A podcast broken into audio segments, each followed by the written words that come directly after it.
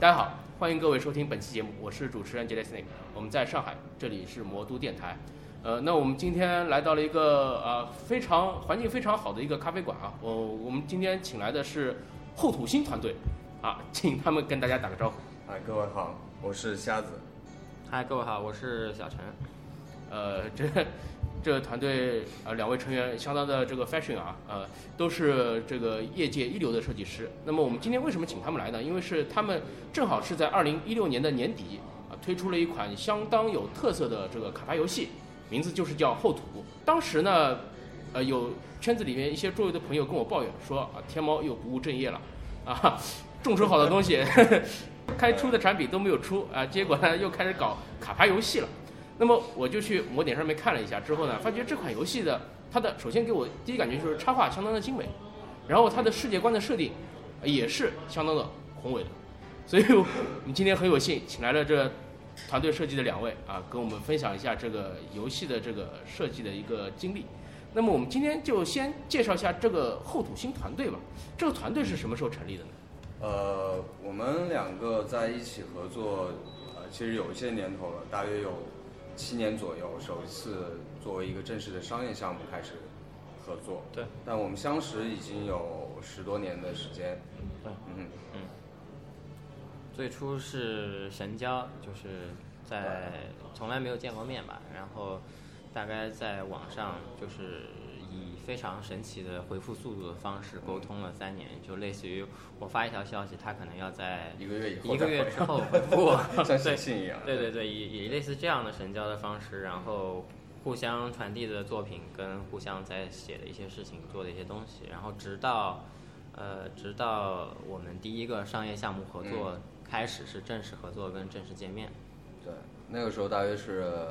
零八年年底的时候，那个时候啊一起出来创业，成立了一家工作室，嗯，这家工作室后来就是联游，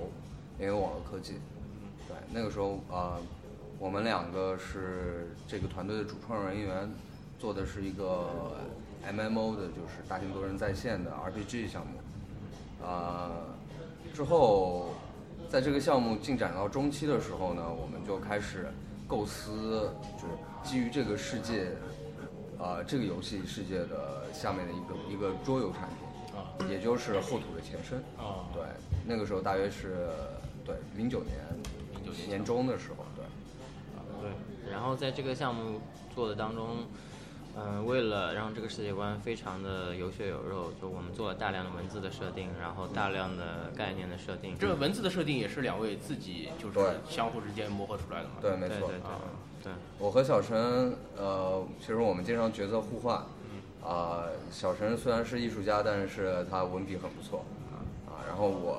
本人是一个设计师，但是也经常会。没事画点东西啊，对，所以我们就通过这种方式进行沟通。对，就其实我们 team 本身两个人也是一直在做身份互换的一个跨界。对，就是觉得这些东西脑洞以文字的形式表达给瞎子比较好，我会以文字 给他，然后他可能会有一些呃图像化的一些 idea 的感觉，他会用图像来传递给我。对，对，啊，那就是就是其实两位的这个设计的功底都是相当的深厚的。啊，是是属于比较比较 bug 的存在啊，这个因为一般性的团队的话，他可能就是相互之间互补，而且你你们两位就是这这个互补的这个这个要素就基本上就是不存在了。呃，当然术业有专攻嘛，就是最终艺术呈现还是以小生为主。同样的，就是在机制上面的设计啊，会是以我这边为呃主要。嗯，对。但是我们因为随时可以角色互换，也就意味着沟通上面的这个。障碍会小很多吧？对，那这个毕竟已经是零九年前后的事情了。那现在的话，其实已经一六年也已经接近尾声，要到一七年。那么这这几年来，呃，你们的团队之间又是怎么磨合和进步的？呃，我们在联游网络离开联游网络以后，啊，其实我们当中有一段时间是各奔东西，嗯，但是。就是，呃，怎么讲？小陈那个时候在做，呃，首饰这一块，高端首饰定制这一块，对对。呃，而我那个时候去了一家社交游戏的公司，就是五分钟，啊、就是做开心农场啊那些。后那个时候呢，就我进入五分钟以后，就开始专攻于社交游戏的研发，那包括就是就当时带了一款产品叫做《小小战争》，嗯。啊，可能一些朋友也听说过。小小战争是它其实是更专注于就是朋友之间的一个轻量级的互动啊。对。然后，然后我在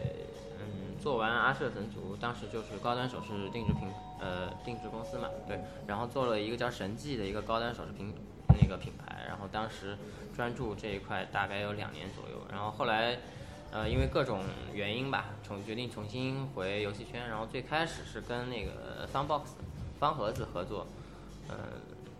当时是嗯、做暗杀神这一款。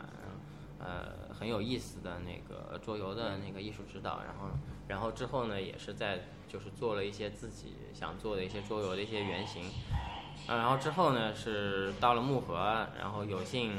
呃参与了魔卡幻想这个非常有意思的嗯、卡牌游戏，嗯、再后来是到了君梦，然后直到这些折腾结束之后，我们终于重新重新聚首了。对重新聚首，对。那么这个聚首是有什么契机的吗？嗯，可以这样说吧，就是，呃，在此之前，我一直在进展一个独立的 TRPG 的规则的设计，就是 mission。呃，它从我从威士忌离开以后，就呃一直在进行就是个人的这样一个设计。那么，呃，接近有十三年的历史。嗯，对，它是从零零四年开始正式公布了第一版，那么之后就一直在进行改版啊、改版啊、修正啊、测试啊这些，呃，都是利用业余时间去做。那么直到有一天就是，呃，小陈这边邀请我，啊、一起参加一个叫做呃游戏创客营的一个一个项目。啊对。对对对。嗯，游戏创客营是一个相对于相对比较 indie 的一个呃环境。对。那么呃，我们在里面担当职责是指导一些其他的项目，但那个时候就呃，因为朝夕相处了，对吧？对啊、所以就更多的就开始倒腾起自己的这些设计。那么这几年我们都做了很多积累，就想把这些呃东西正式的这个推出来。嗯嗯，所以就是启动了现在我们看到的这个厚土的项目是吧？对，厚土是其中之一。啊，对呃，那也是我们打算就是率先呃推出的这样一个东西。对，作为整个大的一个原创的一个一个一个跨界的一个一个整个的一个计划中的第一款的这么一个切入的项目吧。对，从刚才的这个呃回形叙述当中啊，嗯大家也可以发现，就是说，其实两位涉猎的这个设计领域是相当的广的，可以说是涉及的这个游戏领域也是相当的这个丰富。呃，那么。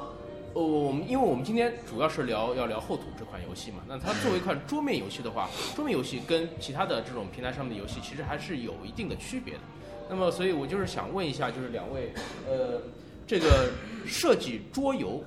这方面的话，有什么这种可以值得分享的心得吗？嗯，这可能要先交代一下我的这个就是过去。那我原先是在呃海事宝旗下的威士忌，就 Wizard of the Coast，呃进呃在那边负责是最早的时候负责的是万智牌，啊，呃，当然那个里那个时候只是一个初级的小策划。能能能能进能进那个威士忌的团队设计万智牌就已经很了不起了。呃，之后就是从那个 MTG 项目组离开，然后加入了这个 DND 的项目组。嗯，所以可以说，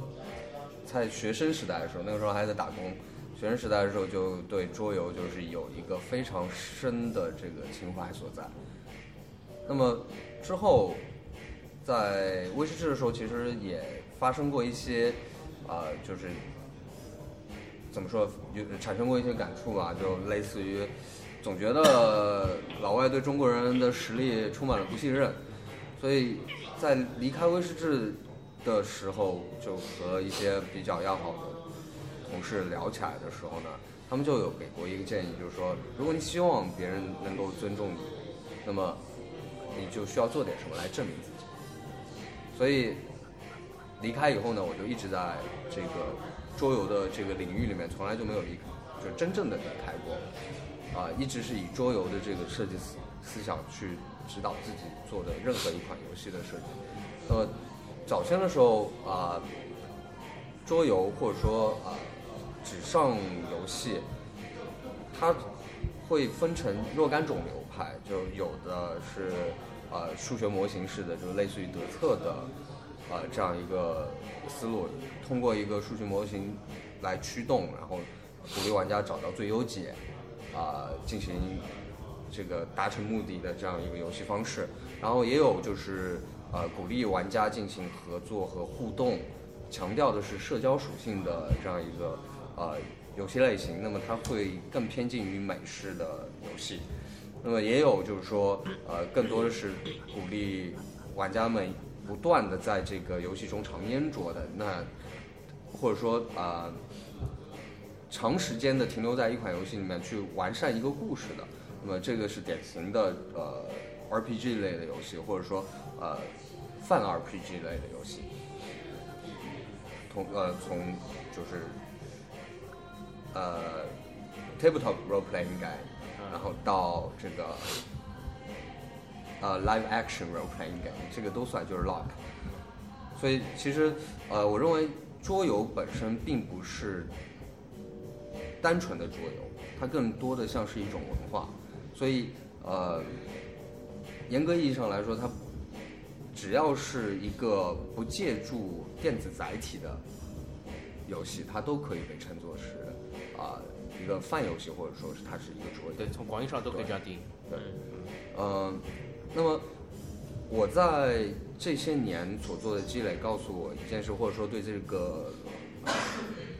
行业的一些一些一些经验告诉我一件事，就是，呃，很多游戏在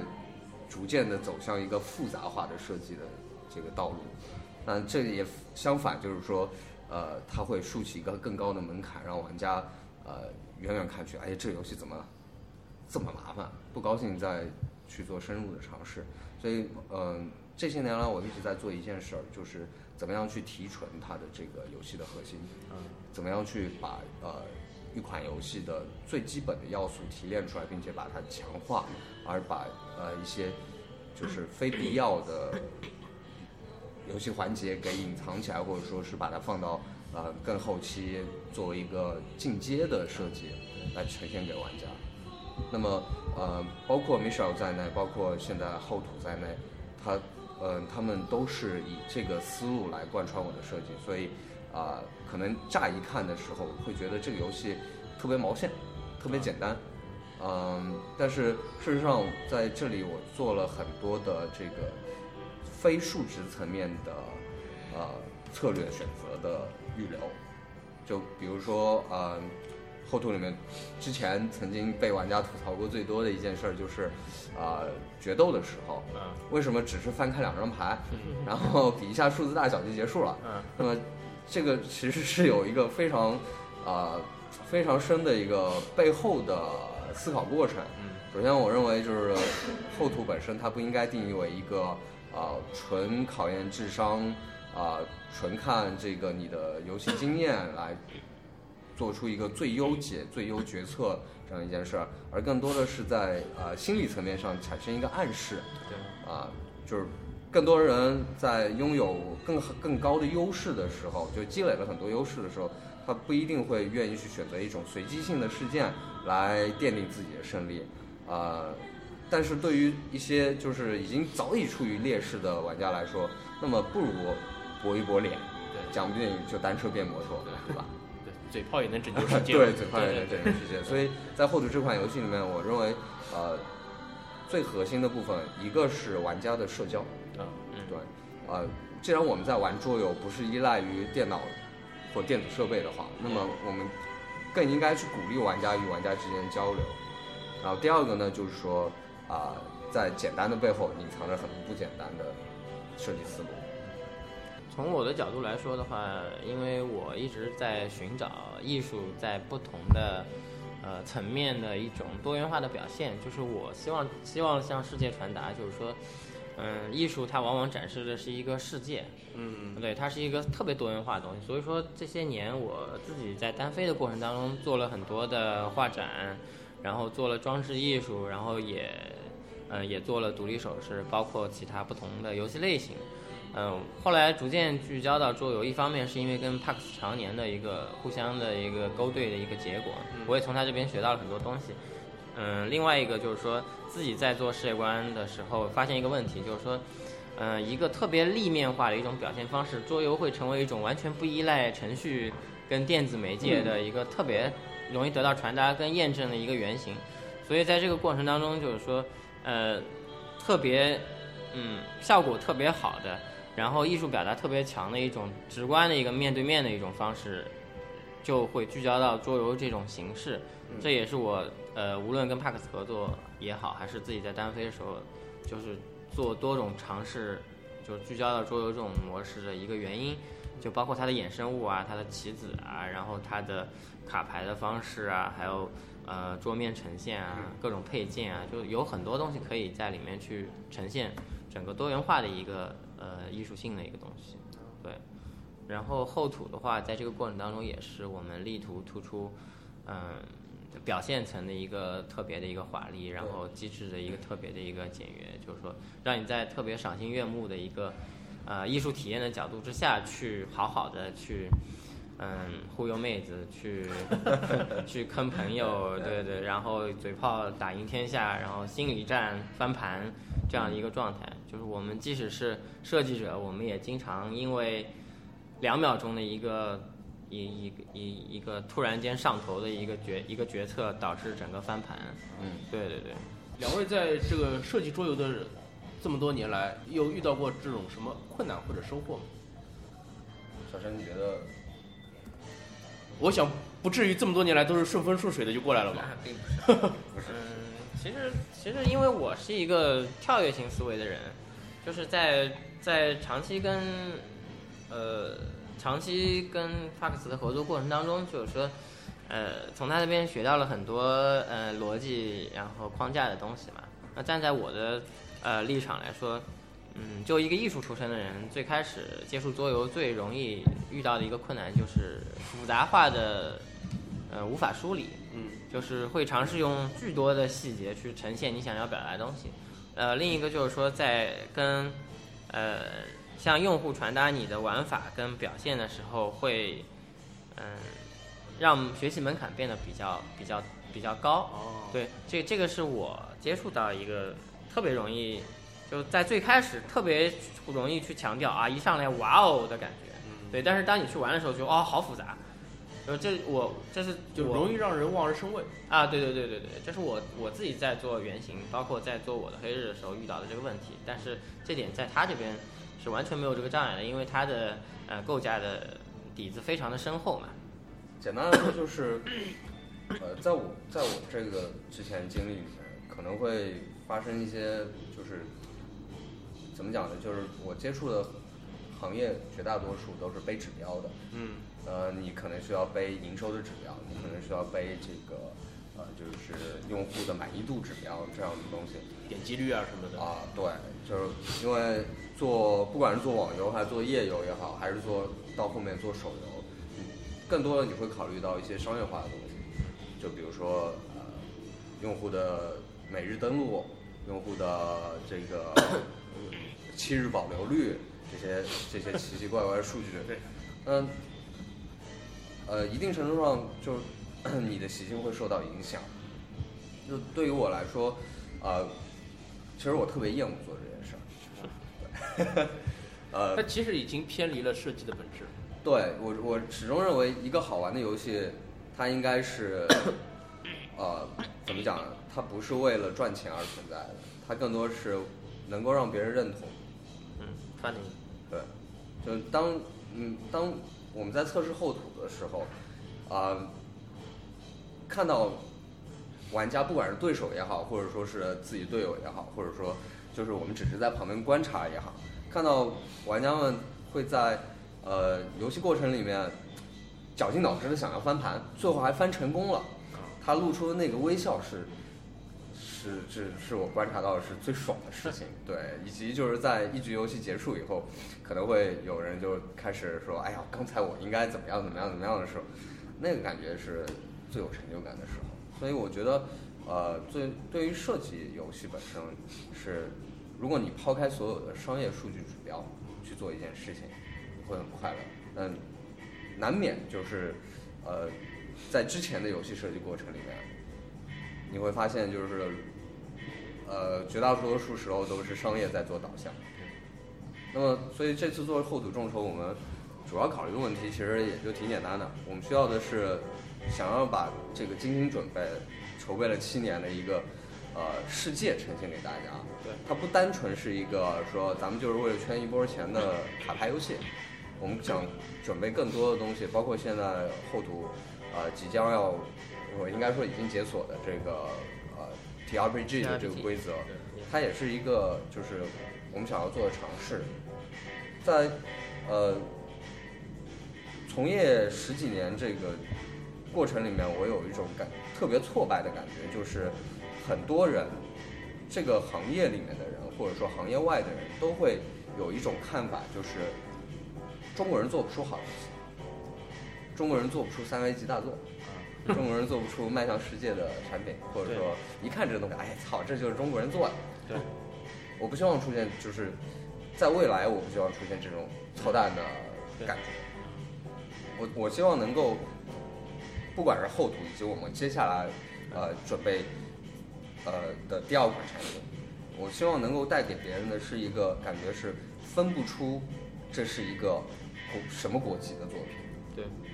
对，这是一种高品质，然后对精良制作、具有诚意的一个这样一个东西。，就是既然我们做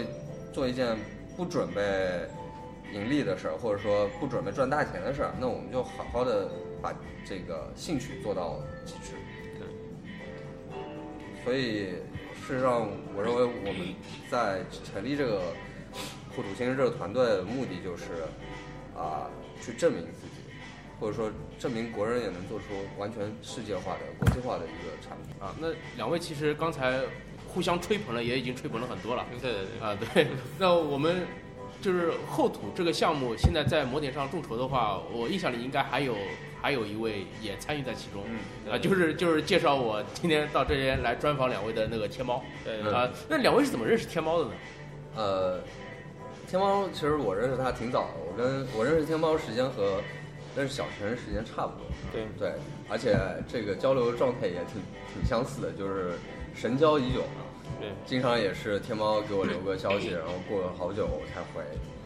呃，同样的他也那样。那呃之后我们相将近有五六年时间吧，至少有五六年时间没有这个深度的联系。天猫他就认认真真的在做他的这个桌游的，呃，应该说是 TRPG 这一块的文化的发展。呃，而我呢就一直在传统游戏行业里面待着。那直到有一次，天猫办可汗展，他第一次就是亲自来上海办可汗展的时候，啊、那一次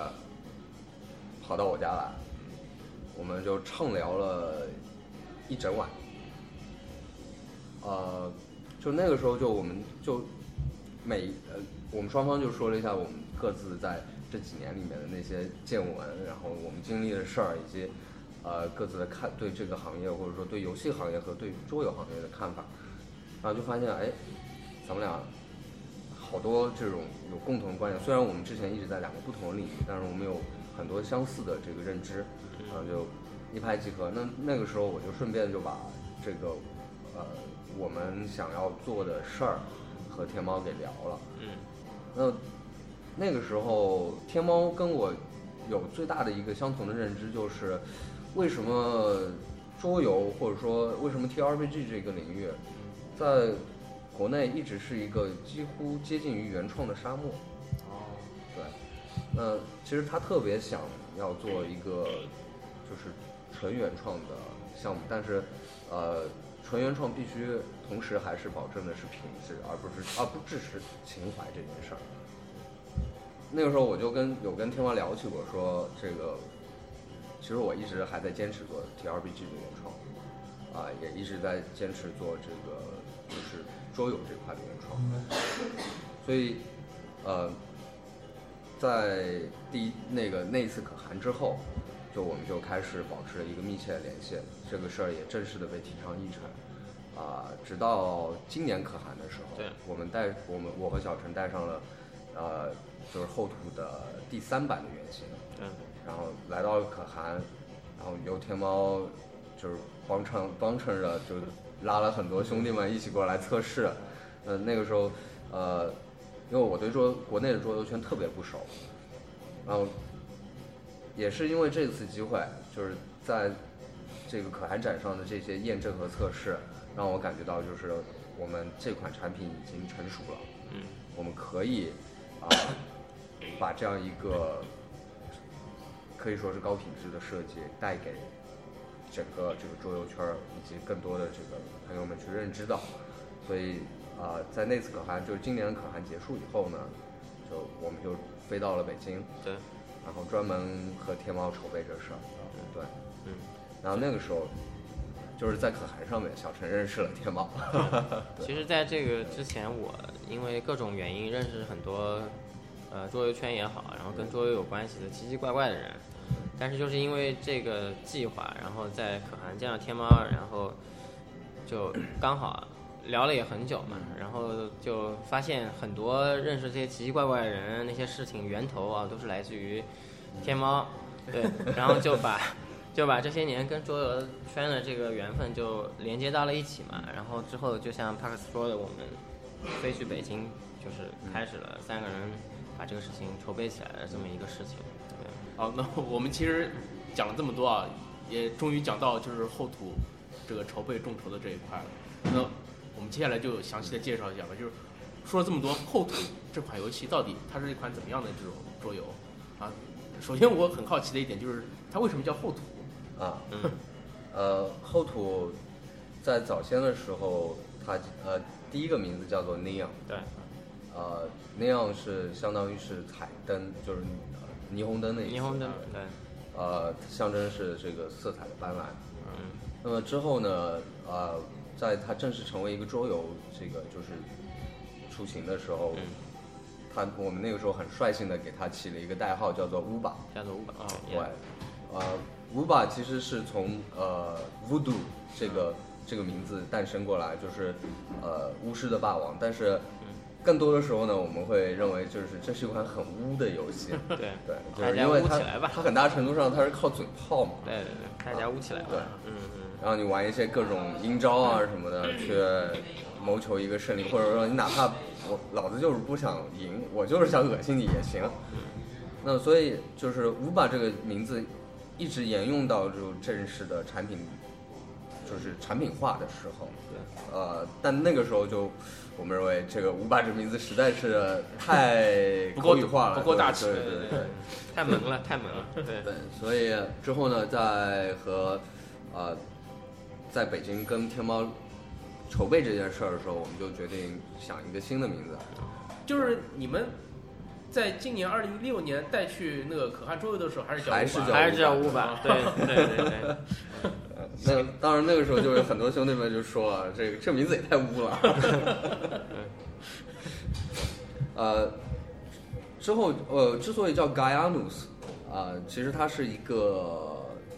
拉丁语的一个名字的词构。对，啊，它其实是来源于就是 Gaia，就是大地之母的含义。那么，因为后土这款游戏它，呃，玩家们所要扮演的是，呃，操控星球碎片的巫师，他将星球碎片牵引到面前来，搭上搭成一个战斗的场景，啊、在上面探险，啊、寻找宝物或者说进行决斗。因此，呃，他的这个操作的行为和大地一直有很很多关系。我们那个时候有想过很多这个基于呃希腊语或者这个拉丁语的这个词根，包括 Terra，Yeah，啊、也包括就是说呃，就是现在这个 Gaia，呃，最后发现就是说 Gaia 这个名字非常的，就怎么讲呢？国际范儿也好吧，或者说它渊源足够深，嗯，而且念起来也相对比较上口，一点。发音也比较好对。听，对，呃，所以最后呃选用了 Gaianus 这样一个名称。在这个定完了它的英文名称以后，我们才反过来再去思考它的这个中文名。呃，其实后土这个名字还是天猫给起的。对，中间我们其实也诞生了很多奇怪的名字，对对对对。对嗯，呃，呃，后土一方面就是它有这个皇天后土，对，皇天后土，这个这个的含义，就因为也毕竟是半神或神职。啊、那同样的就是呃，后土它其实讲述的是一个星球碎裂发生过大灾难以后，呃，在这个之后的故事，所以和这个后字关系非常深，因此最后最后采用了这个后土。对，因为后土这个产品其实现在就是从产品本身世界观的发展来说，它的时间已经进行到了最早的尼昂那颗星球对被炸裂之后，然后变成了现在的后土星。对，它有这样一个呃版本的变化的一个一个一个隐喻在里面。对，那么就是现在众筹了这么长时间啊，我经常看就是里面的更新，嗯好像也已经更新到第多少了？呃，截止目前的话，好像也有十几个吧。对，十三个。十三对对对，呃，就是有很多更新，我还有很有特色。因为每段的话，它并不是单单的告诉你哦，我们做到什么程度啦，怎么样啦，它会先给你讲一个一段小故事，像个像个微小说一样的，嗯，啊，介绍一下这个一些一些背景的一些要素啊，一一些故事，让让这个就是看看这个众筹的这些玩家都是有一种身如其境的感觉。那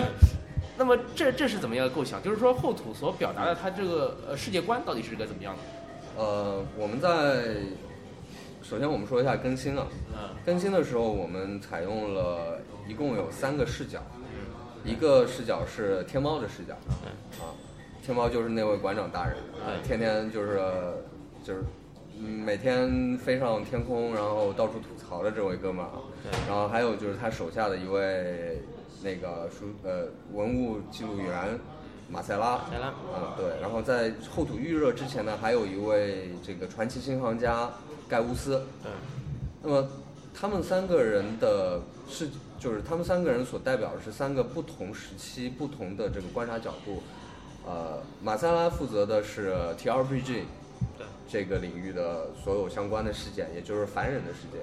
然后那个新行家盖乌斯呢，负责的是呃介绍这个星球的风土人情，以及就是它的这个整个星球的地貌。而呃天猫就是馆长大人本身呢，是负责就是记录英雄之间的关系，以及就是我们最终推出的这个卡牌中的一些呃，就是呃资源牌或者英雄牌他们的这些特质，是通过这个三个不同的切入点，然后交错进行。而后土后土星上除了除了就是我们的天猫大人，嗯然后这些书记员，包括还有其他的外来者，他有很多的原住民，嗯，而这些原住民呢，它源远流长，就是它分成了好几个不同的国度，然后不同的种族，然后我们的英雄们也是来自于这些呃，就是后土星这些四大势力对四大势力里面那些有杰出呃事迹跟故事的英雄。对所以说，无论是在见闻录里面，还是在整个游戏的这个历程里面，你都能啊、通过不同的侧面去了解到呃这里面发生的故事，然后嗯英雄在这些故事里面呃做的事情，那么他在你使用的英雄牌、英雄技能，然后乃至 TRPG 的这个模组，还有呃我们最关键就是你放下的每一张场景，对它都代表了里面的一个区域跟一些事件。对，然后伴随着我们啊、展开这个游戏，然后不不停的更新和嗯嗯 TRPG 还有设定集的这些故事介绍，你会有一个全方位的多元化的一个，就不不再是平面和很简单的去理解这个这个星球，它会有很强的一个逐渐逐渐在你脑海中清晰，然后像放电影一样的去、去理解。那么后土星，它是之前有说到，就是它是一个呃，经历过很多次灾难的星球，呃，它如今已经就是一半毁了，这一半就飘飘散在空中，变成了各种星辰的碎片，然后由英雄们可以操纵这些星辰星辰的碎片，搭建自己的这个战场。那呃，另外呢，就是后土星它还有另呃这个一个比较特殊的一个设计，就是它它的近地轨道上面有一条河流，这条河流也是整个后土星的一个对于啊、灵魂这个相对比较玄学的东西的一个认知，呃，这条河流叫做玄河，玄河。对，也就是我们其中有一个势力的英雄全部来自于玄河。呃，玄河在后土呃毁灭之前，它被理解成是相当于是天国，所有人所有的生灵死后，他们的灵魂都会呃飞升，漂流飘到飘离这个后土星的本体，然后汇入到这条河流中，所以呃玄河是由灵魂铸成的河流。那么玄河的居民，玄河的河民啊、也就成为了这个特别擅长于操纵灵魂的一群人。对，啊，他们因为在与这个后土星连通之前，也就是后后土星毁灭之前，呃，他们并没有和地面上有任何的交流，也就导致了这群人的这个整个价值观，呃的道德观念都是与这个地面上完全不一样的。对。呃，更多的是这个不择手段，或者说呃好斗，但是又离群所居这样的性格，呃，所以他们可能更多的传递给人的感觉是相对比较阴森一点，而当后土星毁灭之后，玄和和后土星连通了。连通了，对，然后这个时候玄和人跟呃灰烬王座的人就产生了正面的冲突。对那我我们在设计这个呃势力的时候呢，选用了几个角度去做切入，一个是不同道德观念和呃分就是文化积累的一个冲突，就是最简单，刚才举的这个例子就是玄河和地面上的人这个人类的冲突。啊，另外呢，还有就是一些比较典型的代表文明，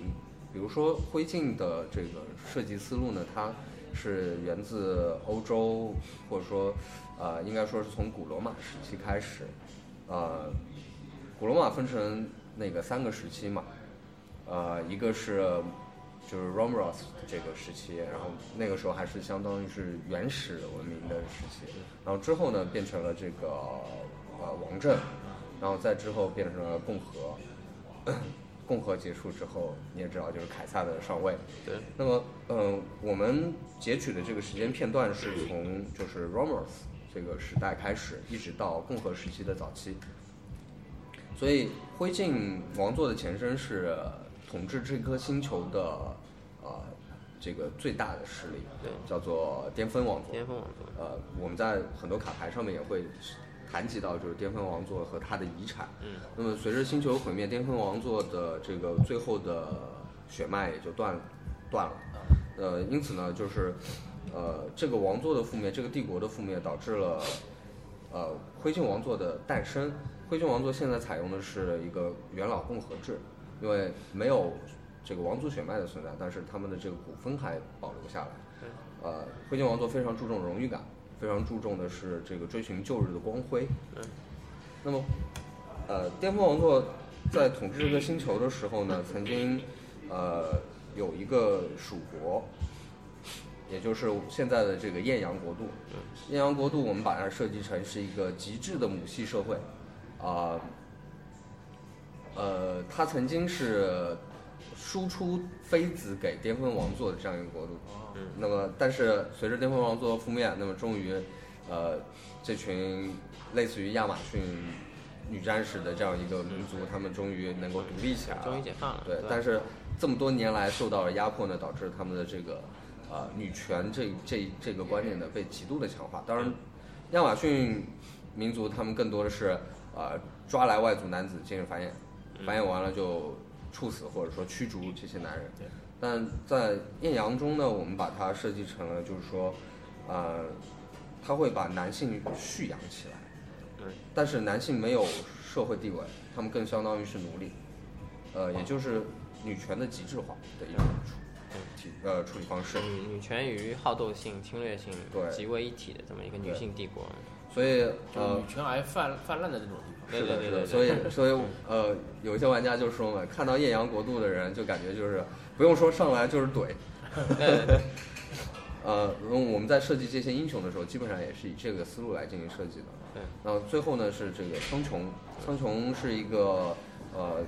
相信万物有灵，以德鲁伊为原型的一个教派。那么男女是平等，但是呃一定程度上它有这个原呃原始灵魂的宗教崇拜，以及一些呃怎么讲呢，就是呃自然极端主义或自然保护主义的这样一个倾向。他们相信一切的力量源于自然，源于跟后土星呃核心的精神，啊、对对。一个共鸣一个共鸣，对，大地母亲在忽悠你，对。对，呃，因为他们就是这个星球被摧毁了一半，对吧？然后原先与世无争的这个苍穹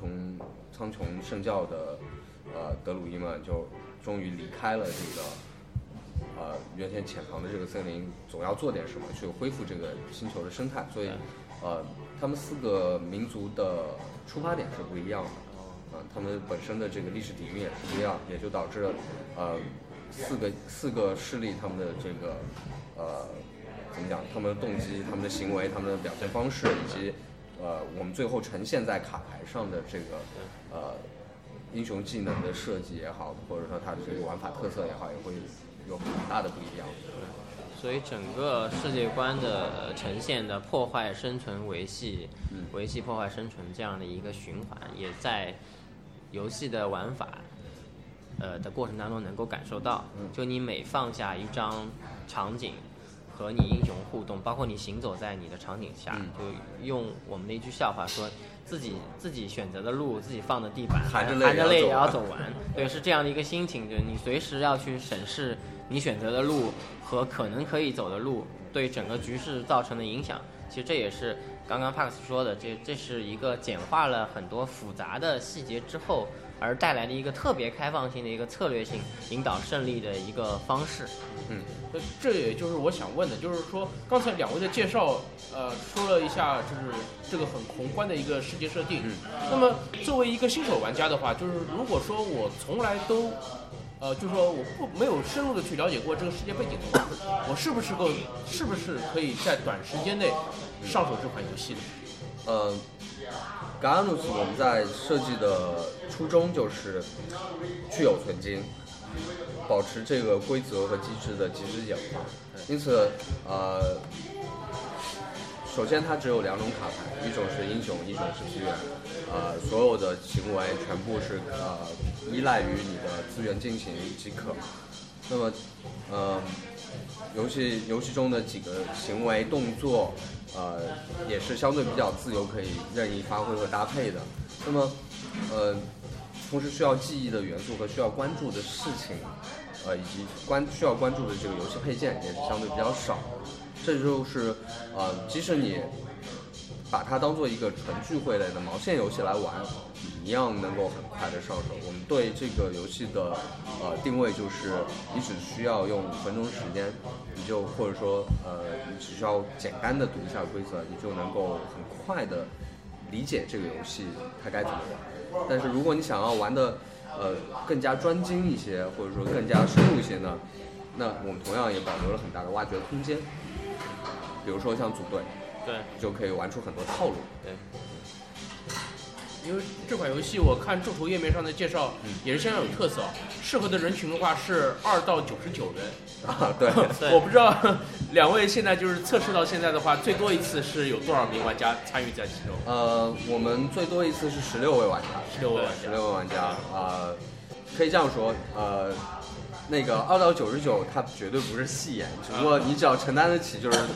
有这么大的桌子，有这么大的桌子，以及有这么多的玩家跟你一起玩这件事儿。呃，我们发现就是说，那个游戏的进行时间它可能会随着人数的增加而延长，嗯，那么也就也呃，可以说就是我们同时还写了一个推荐的人数是八个人左右。对对，呃，八个人的时候，或者说六到八个人的时候呢，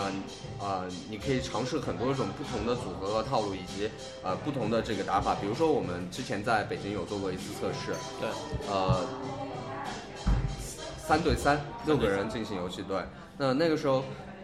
一开始的时候，有一方处于绝对的劣势。对，这个真的是被打得满地找牙，而且是到处就是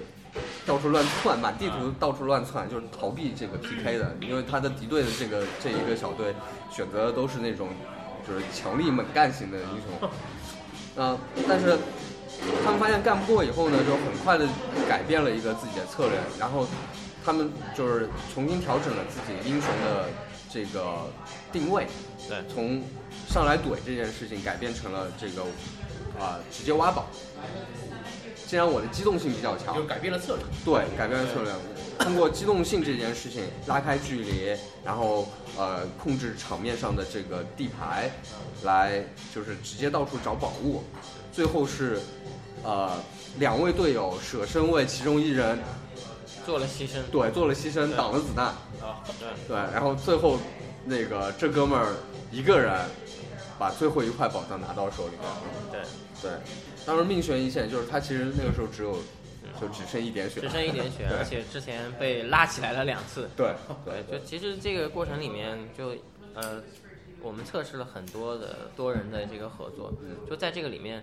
呃，面对面的这个互相的协助帮助是特别容易增加朋友之间的理解啊，嗯呃，感情啊，包括破冰啊，呃，包括你跟妹子之间的一个沉默状态到一个呃聊得特别好的一个状态，嗯因为在这个过程里面体现出了你之前无法体现出的你的人格魅力。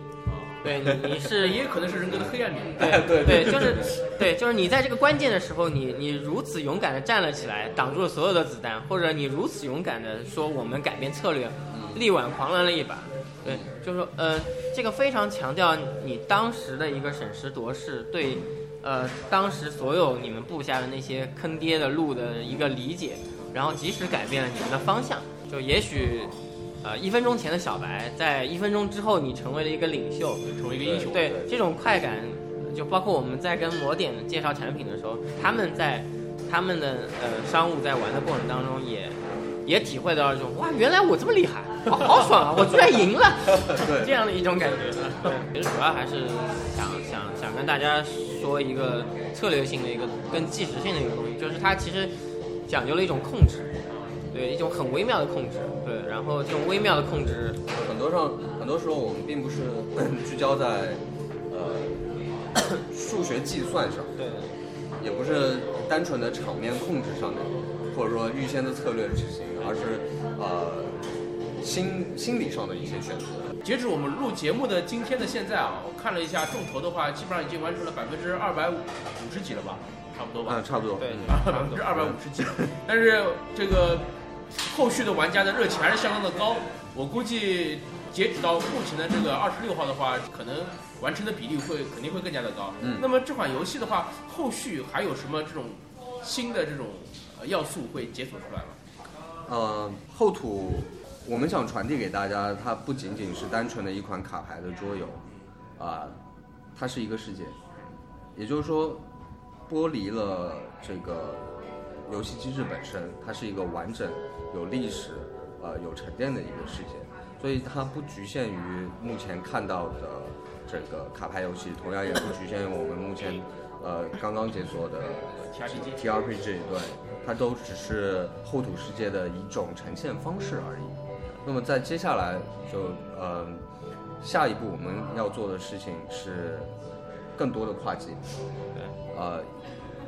第一是我们将会有一些艺术家的朋友们会一起加盟进来，对，以他们的形式来展现后土不同的细节。对，对，呃，包括且不限于的是呃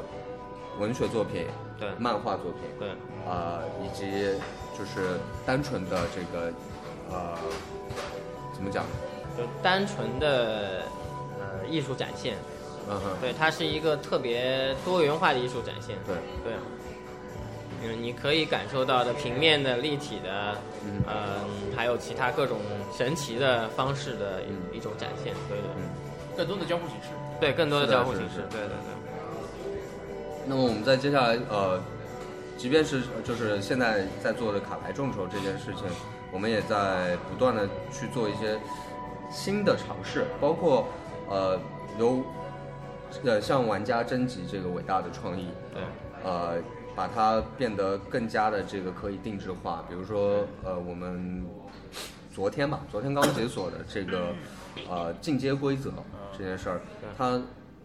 除了我们本身提取出来、提炼出来一些面向呃不同的场景的这个呃游戏规则，比如说它会可能会更偏向竞技，或者说可能会更娱乐化、更轻口化。那么这些这些规则它不是没有被包含在这个基础规则中，但是玩家随时随地只要拥有这个进阶规则，你就可以呃在一局里面去启用它，去尝试一种全新的、不同的这个游戏过程。对，嗯，而且在不停解锁的 add-on 里面，就是玩家具有伟大创意，呃，就这个权利的玩家，他的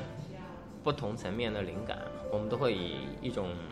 呃特殊的方式去呈现在里面。就也许是一个英雄的梗，也许是一个定制的一个画面，也许是一种特殊的活动。嗯，对，不单单的像天猫以前的众筹一样，只是在一本书上面署个名。对，它是一种呃埋得很深的一种一种嗯一种范围很广的一种参与感。对，嗯可能一些以后一些资深的老玩家，他可以在某张卡牌啊，或者说是某幅插画里面找到一些这种玩家自己设计的梗在里面。对，对这是一定会有的。对，官方漫画，然后可能会有授权的小说，嗯，对，然后然后这一部分东西会在设定集跟画集里面会先有一些显山露水吧，对，嗯但是之后就是说，因为我的。呃，我召唤的那些嗯艺术家朋友们，他们会用他们的方式来做，对，嗯因为因为从刚才两位的这个描述当中啊，可以看出就是说为这个整个的世界观就已经是构想了很多的奇思妙想。对但是如果说仅仅是靠现在解锁的这些，比如说卡牌啊，或者说是 TRPG 的设定啊，呃，来对它进行展现的话，那肯定玩家的话也肯定是不接受的，觉得好像是有一种不过瘾的感觉，嗯对吧？那 肯定是希望有更多的这种形式的这种产品啊出来，包括我们今天在录节目的时候啊。坐在我旁边的这个小陈，他也在不停的画画画画画画画。如果说大家在节目当中听到有这种杂音的话，那多半是他造成的。对，他也画了很多这种呃，我不知道是不是最终跟后土相关的这种呃一些一些一些一些原画的这种设定。那么刚才也说到了，他也做过这种呃首饰方面的这种设计啊之类的。那我很想很好奇的是，将来会不会出一款这种呃后土背景的这种呃首饰啊、戒指啊、项链啊之类的这种产品？这是完全有可能的，对对。对。对，对，嗯，脑洞不息，创意不息吧，对，呃，其实说到就是接下来这一块的话，我觉得其实还是呃可能会有一点呃为之尚早，因为毕竟现在仅仅是后土后土的这块众筹还没有完全的最终的结束。嗯。但是我还是很好奇的，就是想问一下两位，就是说我们的这个团队除了后土这个世界以外，啊、其他的这种游戏主题，将来还会有推出吗？OK，呃，厚土现在呈现给大家的只是这个宇宙的一个角落，对，对，呃，它相当于是我们想要去呃呈现给大家，但又害怕信息爆炸，所以呃一次性只揭露一个小小的部分。对，呃，事实上厚土它是在 Eravan 这个一个庞大的宇宙中，那么目前我们所做的积累至少已经包含了三个呃相对平行的世界，对，呃，拥有的是完全不同的风土人情。对所以不排除在嗯后续后土 update 不停 update 的一个过程当中，可能会做下一个平行宇宙的一些披露。嗯，这个要修正一下，就是因为平行宇宙这个观念其实挺讨厌的。说不准就把自己坑进去了。对对对对，或者应该说是另一个世界吧。嗯对对对，在在这个宇宙里面的另一个世界的一个披露。对对对，然后最终这个披露是不是能够成型，还是关键还是看，呃，在电台前收听我们节目的各位啊，这个对众筹的支持是不是给力？是吧？啊，那今天也非常感谢两位设计师啊，谢谢。谢谢。在这个众筹这么关键的时间段，还播出这么一个多小时的时间来给我们电台听友做这么一期介绍的节目啊，跟我们分享了他们自己的呃过去的这游戏设计的一个经历，同时最主要的也是跟我们分享了这个后土这个这么丰富的一个世界啊。那么各位如果说感兴趣的话呢，现在可以在摩点网上面搜索后土啊，后面的后土地的土，嗯啊，对，听上去这个名字好像很一般啊。对 但点开来的话，这个首先视觉冲击就已经很厉害了啊！搜索后土啊，就可以找到我们现在这个众筹项目啊。另外的话呢，如果说各位感兴趣的话呢，还可以在 QQ 群上面搜索五幺三二八幺三二六啊，五幺三二八幺三二六，加入到我们后土的 QQ 群啊。这里面的这些玩家也是相当的热情，呃，各个领域的都有啊，对这个众筹的这个热忱是呃非常明显啊。呃，再次感谢二位。谢谢。谢谢谢谢大家支持，好，那我们今天的节目就先到这儿，各位再见。再见。再见。